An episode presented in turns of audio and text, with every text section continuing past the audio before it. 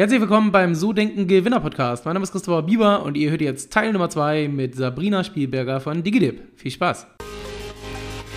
ImmoSmart24 präsentiert euch den So Denken Gewinner Podcast. Egal ob Wohnung, Grundstück, Einfamilienhaus oder Kapitalanlage, geht auf immosmart24.com und sucht euch eure Finanzierung raus. Ähm, jetzt jetzt ging es ja weiter so über die Jahre sozusagen und du hast dich aber jetzt ja vor quasi kurzer Zeit dazu entschlossen zu verkaufen. Mhm. Wieso? Wie kam es dazu? Weil ja. lief ja, Umsatz läuft und so weiter. Warum, warum Exit? War das schon immer das Ziel? Hast du das immer geplant gehabt oder ähm, wie kam es dazu?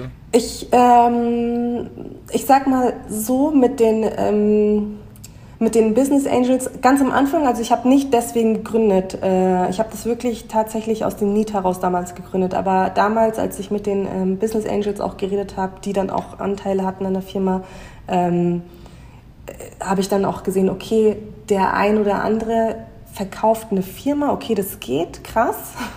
ähm, und dann meinten die so, ja, das wäre dann wär, wär cool, wenn wir das auch machen könnten mit DigiDip dann. Ich so, ja, okay, wenn das ist dann so mein Ziel, kann ich darauf hin, dann habe ich ein Ziel, da kann ich darauf hinarbeiten, super. Natürlich waren meine ersten Ziele eher kleiner, so, okay, ich will so und so viele Mitarbeiter, die mir helfen im Sales, dann will ich noch ein paar mehr Programmierer. Dann war Ziel, wirklich profitabel zu werden, dass ich Gehälter pünktlich zahlen kann, ähm, bestimmte Umsatzziele, äh, erst die Millionenmarke, dann 10 Millionen und so weiter. Ähm, dann war einfach der Verkauf stand dann im Raum, als ich die Ziele, als ich nach und nach meine anderen gesteckten Ziele halt erreicht habe. Und ich habe halt für mich gefühlt alle Ziele erreicht. Also wir waren, wir sind Marktführer. Ähm, wir sind gar nicht mehr wegzudenken aus der Affiliate-Branche, wenn man mit einem hochwertigen Partner ähm, arbeiten will. Und ähm, wir haben uns einen Namen gemacht, ähm, wir sind profitabel geworden, wir haben ähm, erstaunliche Umsätze generiert, sind immer noch am Wachsen. Kannst du darüber reden, was ihr so am Umsatz generiert habt? Also Außenumsatz 2,5 Milliarden hatten wir ja schon, aber auch so Innenumsatz, was da dann so hängen bleibt bei euch? Also 2,5 Milliarden, das ist der Basket Value. Also das ist die, okay. ähm, ja, ähm, Außenumsatz war dann, ähm, zuletzt sind wir bei über 30 ähm, Millionen, ähm, streben 40 an und ähm, nehmen halt, das ist dann, das ist eigentlich unser Außenumsatz und davon halt eben ähm, unsere Marge ist dann der Innenumsatz. Okay. Und die Marge okay. ist halt, äh, ja, verändert sich ständig. Mhm. Okay, und dann erzähl nochmal weiter, dann alle Ziele erreicht. Wieso dann der Exit? Weil ich habe auch gemerkt, dass ähm, wir also das Ding ist, ich wurde ja schon öfter über die Jahre auch angesprochen ähm, von, von Firmen, die ähm, kaufen wollten oder ähm, wo, wir, wo sie gesagt haben, okay, das würde passen, lass uns doch zusammen gehen. Ähm, ich habe es dann damals nicht so gefühlt, beziehungsweise hatte, hatte das Gefühl, ich kann irgendwie selbst noch mehr schaffen, aber irgendwann bin ich halt an den Punkt gekommen, wo ich gesagt habe, ich glaube, gemeinsam mit einem Partner ähm, macht es einfach mehr Sinn ähm, und man kann zusammen mehr schaffen. Und wir haben dann tatsächlich, also innerhalb einer ähm, äh, Buy-and-Build-Strategie, also wir haben Private Equity verkauft, die vorher eben unsere größte Konkurrenz in Deutschland gekauft haben, die sich mittlerweile auch wirklich gemacht hat im Markt, also auch umsatztechnisch sehr beeindruckend, ähm, beeindruckendes geleistet hat. Und ähm, die haben auch ein Management ähm, zusammengestellt, wo ich gesagt habe, okay, mit den Leuten passt das. Und das macht einfach Sinn, jetzt DigiDip ähm, an die Leute weiterzugeben, die alle jeweils ähm, extreme Erfahrungen haben, auch in der Branche, auch bezüglich ähm, Technologien, die ich nicht habe, die ich nicht mitbringen konnte. Also ich hatte dann endlich einen ähm, Sparring-Partner, den ich vorher nicht wirklich hatte in dem Bereich. Und ähm, ich habe ja alleine gegründet, ich hatte zwar Business Angels, aber ich habe halt operativ die Firma alleine geleitet und mir hat, mir, ich habe schon hier und da ähm, ähm, Wissenslücken gehabt, die, wo ich gemerkt habe, mit denen kann ich das ausgleichen und das sind die richtigen Leute, denen ich das in die Hand geben kann. Okay, und was sind jetzt so die nächsten Pläne? Du bist jetzt operativ richtig raus aus, dem, aus der Firma seit über einem Monat. Ähm, und äh, was ist jetzt so geplant? Ich habe gesehen, du hast eine Stiftung gegründet, aber gibt es schon so die nächste Idee, die nächste Startup-Idee? Investierst du jetzt selber? Was ist so der, der Plan jetzt für die nächste Zeit? Das ist tatsächlich so die schlimmste Frage für mich, weil ich die gefühlt jeden Tag, alle zwei Tage auch von denselben Leuten mehrmals gestellt bekomme. Und ich denke mir, ja, ich würde jetzt einfach gerne erstmal Pause machen und mich noch mal, mich, mich einfach sammeln. Ich habe ähm, ich, ich habe halt das Gefühl, dass ähm, ich einfach in der Branche ausgedient habe. Ich kann in der Branche nicht mehr viel machen, nicht, ist nicht, nicht wirklich etwas, was mich reizt, irgendwie aufzubauen oder so. Also da bin ich mit, da bin ich irgendwie durch und jetzt versuche ich halt gerade mich durch bestimmte Weiterbildungen, ähm, durch Gespräche mit ähm, anderen äh, Gründern und Gründerinnen ähm, inspirieren zu lassen. Will ich überhaupt noch mal gründen? Ist das mein Ding? Ähm, wahrscheinlich schon. Ich weiß es aber nicht. Ich habe irgendwie ein bisschen mehr Angst als damals. Voll komisch. Ähm, Versuche mich jetzt auch ähm, auf die Stiftungsarbeit ein bisschen zu konzentrieren, wobei ich keine, ich bin jetzt keine, keine typische Aktivistin oder so. Ja, also ich kenne Aktivistinnen, die sind, ähm, die sind, die sind Hardcore, das, da komme ich einfach nicht ran. Ich unterstütze die halt lieber und dafür ist halt auch ähm, die Stiftung gut. Ähm, könnte das, glaube ich, auch nicht Vollzeit, wobei ich das halt einfach auch noch nicht weiß. Also ich versuche gerade, mich so ein bisschen zurückzunehmen, mich selber zu finden, Dinge zu beobachten, auch, ähm, auch im Ausland ein bisschen zu gucken und ähm, ja, mich inspirieren zu lassen eigentlich. Also so ein Stück weit Orientierungsphase gerade. Voll. Ähm, ja, ich bin gespannt. Also wir werden das auf jeden Fall ein bisschen verfolgen und dann mal gucken, wo die Reise bei dir hingeht. Gibt es ja auf jeden Fall genügend Möglichkeiten. Ich würde gerne nochmal so über äh, dich sprechen, weil das ist ja schon eine, eine, coole Geschichte so. Ne? Raus aus dem Angestelltenverhältnis zwar äh, in der Branche, dann gegründet, dann wirklich auch diesen Erfolg, äh, Marktführer. Ähm, was hat dich die ganze Zeit getrieben sozusagen, diese ganzen Jahre? Also du warst ja fast zehn Jahre ähm, in dem Unternehmen unterwegs. Gab es eine Vision von Anfang an? Äh, du hast gesagt, es waren alle Ziele erreicht zum Beispiel. Hattest du mhm. ganz von Anfang an auch diese Vision, ich mache das zum Marktführer oder war es wirklich nur dieser Verlag, wo du gesagt hast, ich baue jetzt mal was und guck mal, ob es passt? Also wie, wie war das bei dir? Ja, am Anfang war die Vision schon, der uh, hottest shit uh, on the market zu werden. Ja? Also es war schon, ich wusste, das ist, das ist geil. Allein die, die Tatsache, dass wir äh, uns auf einen Bereich fokussiert haben, nämlich äh, Premium und, und, und, und selektiv, das war einfach neu, das, das gab es vorher nicht. Also im Affiliate, da kann, äh, da, da, da, da kriegt alles rum.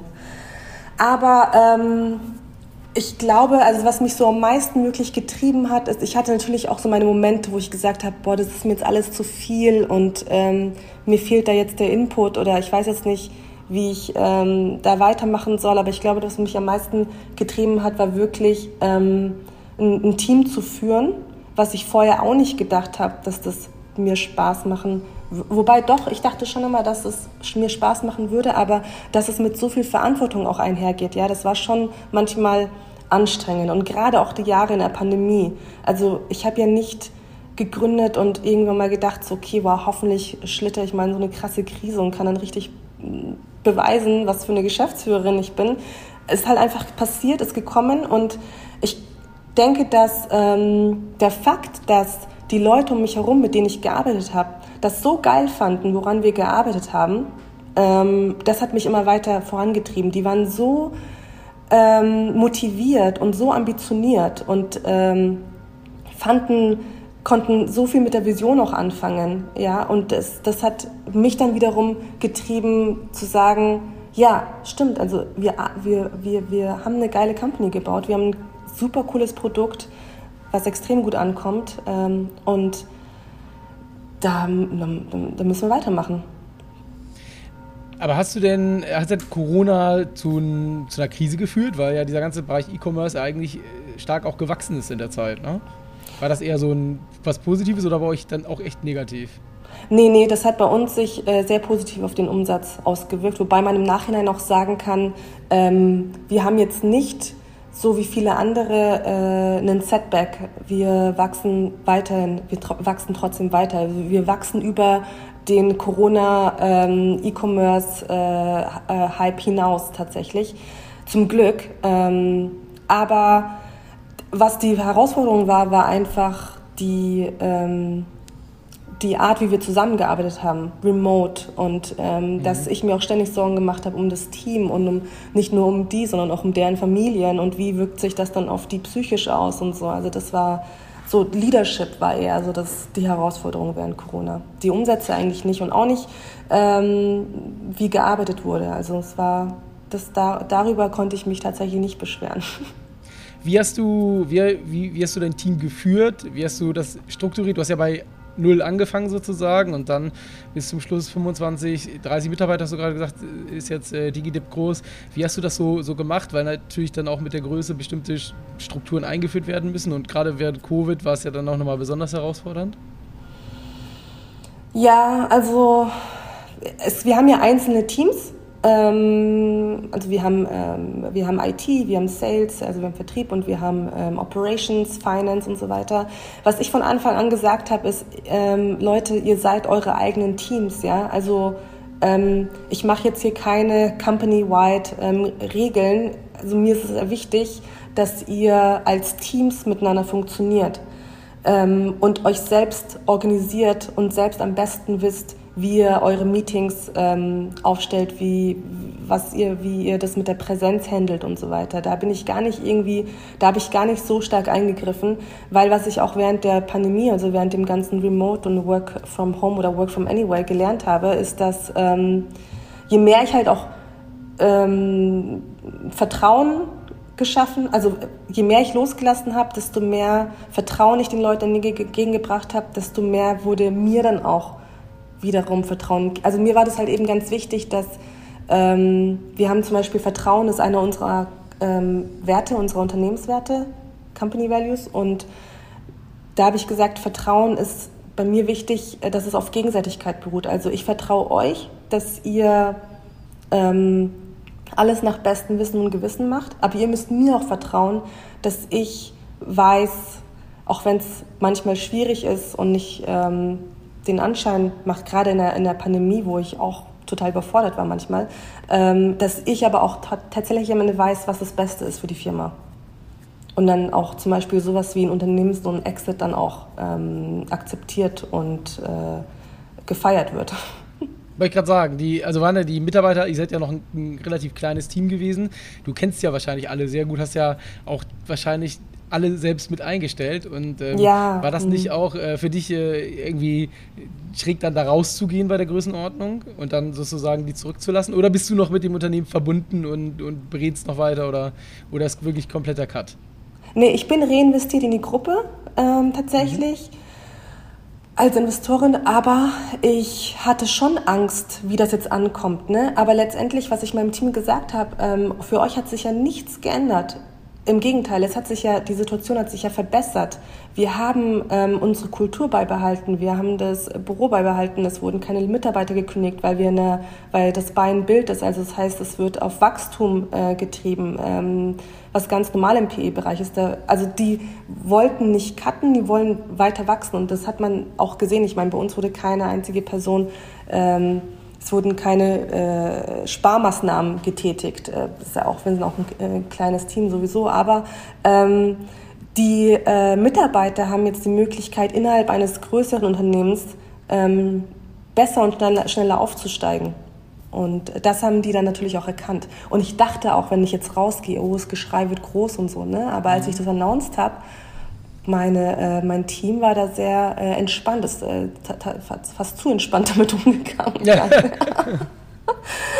Und ich dachte, okay, das, äh, aber es ist gut, das ist ein gutes Zeichen. Was hast du die Jahre gemacht, um auch Mitarbeiter zu binden, zu motivieren, da zu bleiben? Hattest du besondere Benefits, irgendwelche Dinge, wenn besondere Leistungen erbracht worden sind? Ja, klar. Also ich habe sowieso, ich glaube, einer ähm, der, der, der, der größten Benefits, ich meine, es hört sich jetzt echt blöd an, aber es ist halt, ist halt auch die Kultur. Ne? Die Kultur, mhm. das, äh, das Miteinander, was wir geschaffen haben, ist einfach wirklich ein sehr angenehmer, ähm, eine sehr angenehme Arbeitsatmosphäre, auch ein sehr angenehmes Miteinander, was mir wichtig war, weil ich halt, ich war bei jedem Hire persönlich dabei, auch mitverantwortlich. Mir war das wichtig, dass ich jede Person sehe, die geheiert wird ähm, und mit der spreche. Ähm, das ist natürlich, äh, ich für mich damals als Mitarbeiterin, als ich früher angestellt war, war das ein ausschlaggebendes Kriterium, dass ich einfach mit coolen Leuten coolen Shit machen kann. Ja? Und das wollte ich mhm. so auch projizieren in mein eigenes ähm, Unternehmen. Letztendlich, klar, wir haben auch Benefits, ähm, wir, also äh, competitive ähm, Gehälter, Bonusse, ähm, die äh, Dinge wie ähm, hier ähm, dieser Zuschuss für ähm, die öffentlichen Verkehrsmittel zum Beispiel ähm, und auch größere Benefit-Pakete, sage ich mal. Ähm, ich, mich würde nochmal interessieren, du hast gesagt, du warst bei allen Hire-Gesprächen dabei. Wonach hast du die Leute ausgesucht? Also erstmal habe ich die Leute danach ausgesucht, ähm, dass sie einen guten Sinn für Humor haben und auch meinen Humor verstehen. Weil es sonst einfach nur awkward äh, irgendwann mal wird, wenn man miteinander arbeitet. Aber ähm, ich habe so einen, ich habe eine, ich habe eine relativ gute Menschenkenntnis. Ich habe mich, also ich, ähm, also ich meine, ich habe eine relativ gute Menschenkenntnis. Mir ist, mir ist Sympathie sehr wichtig. Also wenn ich in den ersten fünf Minuten merke, wir sind uns einfach nicht sympathisch und da kann derjenige der beste Programmierer oder Programmiererin sein und ähm, mega Vertriebsheld, ähm, äh, aber wenn ich das nicht fühle, dann, dann, kann, also ich kann, dann können wir nicht zusammenarbeiten. Also es muss, eine, es muss eine Sympathie herrschen. Was mir auch wichtig ist, dass die, ähm, dass sie unternehmerisches Denken zeigen, dass sie Problemlösungsansätze, dass sie so eine, dass sie, dass sie, ähm, dass das halt Leute sind, die ihre eigenen Probleme lösen können, ähm, die ich nicht micromanagen muss. Das wäre für mich der Horror gewesen. Ja. Also eine, ein selbstständiges Denken, unternehmerisches Denken und ähm, auch so eine Motivation. Und vor allem, was super wichtig war, auch immer, dass die Leute, die ins Interview kommen, auch sich schon vorher über DigiDip informiert haben. Das ist, mhm. ähm, sonst dachte ich mir nur, okay, der hat einfach nur, das ist einfach nur eine Nummer und ähm, der und diejenige hat zig Interviews jetzt in der Woche und weiß auch gar nicht mehr am ja. Ende der Woche, wie wir heißen. So, ne? Das ist, da ähm, habe ich noch mal so ein komisches Gefühl bei. Was ich auch am Ende jetzt war kein Ausschlusskriterium, aber ähm, ja, so schnell eine persönliche Bindung aufzubauen, das war mir wichtig. Und lässt du dich von Mitarbeitern enttäuschen? Also wenn einer mal nicht so funktioniert, wie du es dir vorgestellt hast, oder sagst du dann, nehme ich professionell und such den nächsten? Wie gehst du, wie gehst du damit um? Ach so, nee, nee. Also wir haben da schon mehrere Gespräche dann auch und so und ähm, machen dann wieder einen Value-Check ähm, dass, dass, äh, ich bin nicht jemand, der sagt, okay, hire und fire die ganze Zeit. Ist auch, ist auch blöd. Also gerade wenn man so ein kleines Team ist, kann es auch manchmal ähm, fatal sein, also so, so eine hohe Fluktuation dann auch zu haben. Ähm, da war ich immer sehr vorsichtig, aber ich wurde zum Glück noch nicht so oft enttäuscht. Aber wenn es passiert ist, dann sind wir ganz schnell auf, ähm, auf den äh, Grund der Tatsache gekommen und ähm, haben das direkt getackelt. Okay.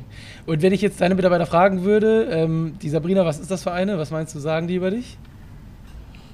Ja, die hoffentlich sagen sie, hoffentlich sagen sie, dass ich ähm, immer gut drauf bin, für jeden Spaß zu haben bin, aber auch ähm, sehr ähm, ambitioniert, also auch mit meinen Zielen sehr ambitioniert bin und dann auch ähm, und dass ich Leute mitreißen kann, hoffentlich. Ja. Mhm, okay. Ähm, so dieses Thema Unternehmertum. Du bist zwar jetzt raus, aber gab es in der ganzen Zeit mal so einen Punkt, wo du das Unternehmertum, also die Selbstständigkeit bereut hast und auch die Branche, die du dir ausgesucht hast? Ja, doch. Ich glaube, das ist normal. Also ich hoffe, das ist normal. Ich habe das schon, ich habe das schon, also nicht, nicht bereut, ähm, weil ich tatsächlich ähm, dachte, dass ich, dass ich da wirklich mein, äh, mein Wissen und alles, was ich kann, nur da reinstecken kann in dem Moment. Aber ich habe schon oft gedacht, krass, warum ist es jetzt so schwer? Oder warum lässt sich derjenige jetzt nicht weichklopfen? Oder wieso? Weil das Problem ist, ich bin ja sehr vertriebslastig, ja. Und wenn ich ähm, mit jemandem im Gespräch sitze und derjenige lässt sich einfach nicht davon überzeugen, dass sie Digidip brauchen, was für mich der absolute No-Brainer ist. Und dann, dann, dann, dann, dann löst es so eine Frustration in mir aus. Und dann muss ich auch wirklich aufpassen, nicht, ähm, nicht zu aufdringlich zu werden, ja, was ja auch so eine kleine eine, so eine Vertriebskrankheit ist, nicht unangenehm aufdringlich zu werden. Und ähm, das war tatsächlich in der Branche oft nicht leicht, ja, obwohl es oft heißt, dass Affiliate eine Branche ist, in der man schnell leicht Geld verdient. Ja, stimmt schon, aber ähm, nachhaltig Geld zu verdienen, irgendwie wird es einem doch ein bisschen ähm, schwieriger gemacht. Hattest du denn Vorbilder auf dem ganzen Weg oder auch vor der Gründung? Äh, Mentor oder äh, wie, wie hast du dich reflektiert? Gab es das oder, oder gar nicht oder nur alles in Eigenregie? Ich habe mich leider zu wenig reflektiert. Ich habe viel zu wenig, ich habe kein Netzwerk aufgebaut, ich bin zu wenig auf Events gegangen, ich habe mich, ähm, ich habe mich wirklich verbarrikadiert, habe mich auf das Ding fokussiert. Ich habe auch gar nicht Podcasts gehört, ich habe nicht unbedingt inspirierende Bücher gelesen, was auch immer wieder gepredigt wird.